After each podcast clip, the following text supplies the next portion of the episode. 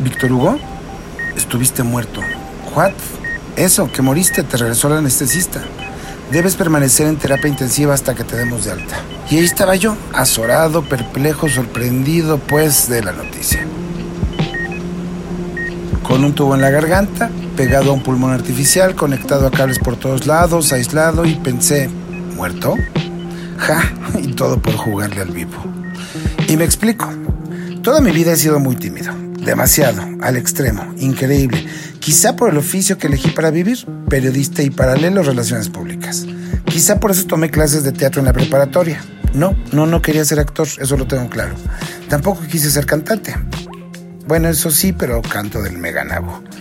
Y en mis tiernos 16 años tomaba clases de teatro con el maestro Héctor Zabaleta. Montábamos Prohibido Suicidarse en Primavera de Alejandro Casona. Me tocaba ser en suerte el galán que debía besar a la protagonista, que en aquellos años escolares interpretaba a Elizabeth Morones, una compañerita que me encantaba sobremanera. Y a la mera hora del beso, no pude. Me ganó la pena y solo di el beso en la mejilla, a lo que sobrevino una regañiza por parte del profesor.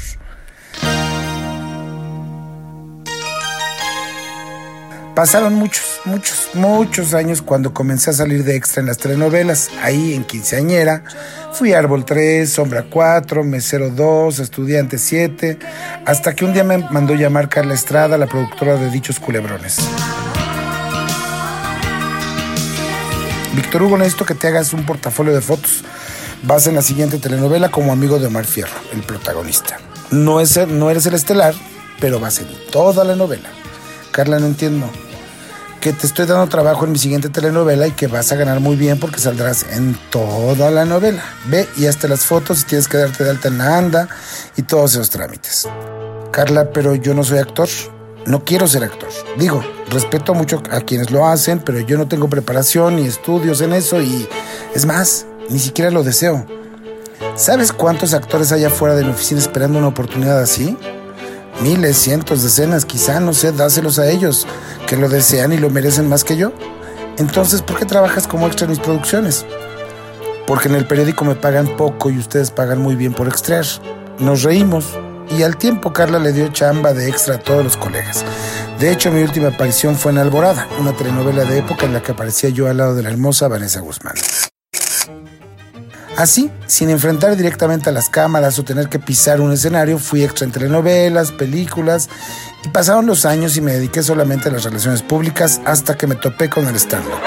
Primero con Héctor Suárez Gómez, a quien admiro y admiré por su locura con el pelón en sus tiempos de cólera, hasta llegar a trabajar con otros stand-uperos y comediantes como Rogelio Ramos, Licia Naurizar, Jurgen, Gon Curiel, Mauricio Jalife, René Sosa y otros.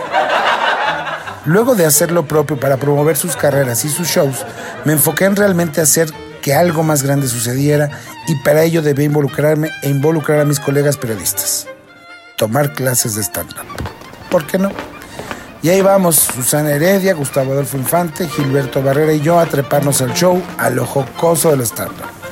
Tomamos clases los lunes en las noches, escribimos, nos disciplinamos e hicimos ruido en los medios y en las redes sociales de manera tal que al mes y medio que duraba el curso había expectativa por vernos en escena.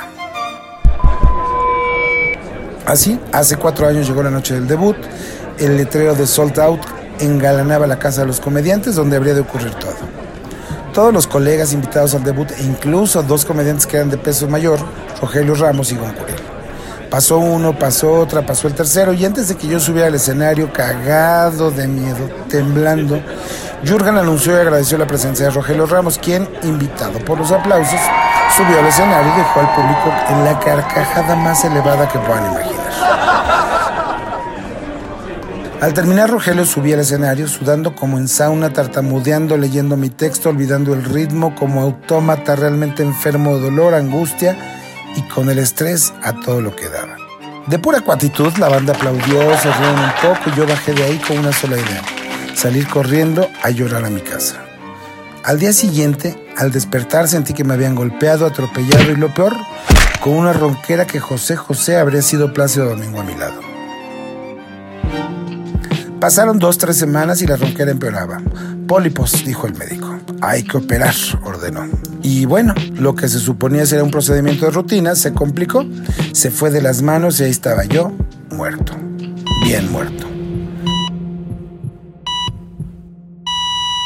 Te salvó la anestesista, debes quedarte en terapia intensiva hasta que podamos darte de alta. Luego de esa experiencia me prometí que nunca jamás me volvería a trepar a un escenario e intentar hacer algo que no sé, que no domino, que no es lo mío, pero necio y rebelde que soy con mis propias decisiones, al poco tiempo volví a emprender la aventura, animando a un grupo de amigos cantantes y actores que hiciéramos un homenaje a José José y yo, trepado en narrador de un musical que se llamó Un aplauso para el amor. Que por cierto, mis queridos Alicia Paola y Mario Eras prometen volver a subir al escenario. Pero esa será otra historia.